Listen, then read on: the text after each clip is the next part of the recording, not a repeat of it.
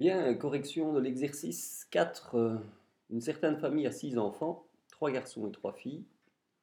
Supposant que les ordres de naissance possibles sont équiprobables, quelle est la probabilité que les trois aînés soient les trois filles? Alors, commençons. Nous savons que la famille a 6 enfants, 3 garçons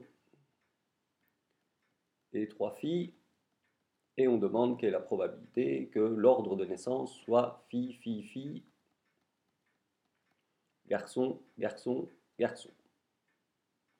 Alors on va calculer la probabilité en, divisant le nombre de cas favorables divisé par le nombre de cas possibles. Nombre de cas favorables, eh bien il n'y a qu'un seul ordre qui correspond à ce que l'on demande, que l'on ait d'abord une fille, puis une fille, puis une fille, les trois aînés soient des filles, et ensuite garçon, garçon, garçon. Il y a donc une possibilité.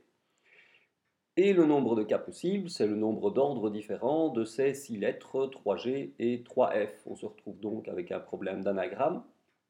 N'hésitez pas à aller voir la vidéo sur ce sujet.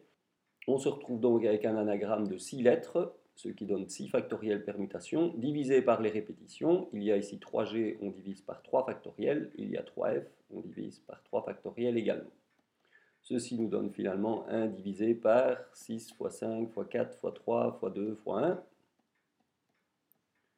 divisé encore une fois par 3 fois 2 fois 1 multiplié par 3 fois 2 fois 1. On simplifie et on obtient finalement une chance sur 20, c'est-à-dire 0,05%.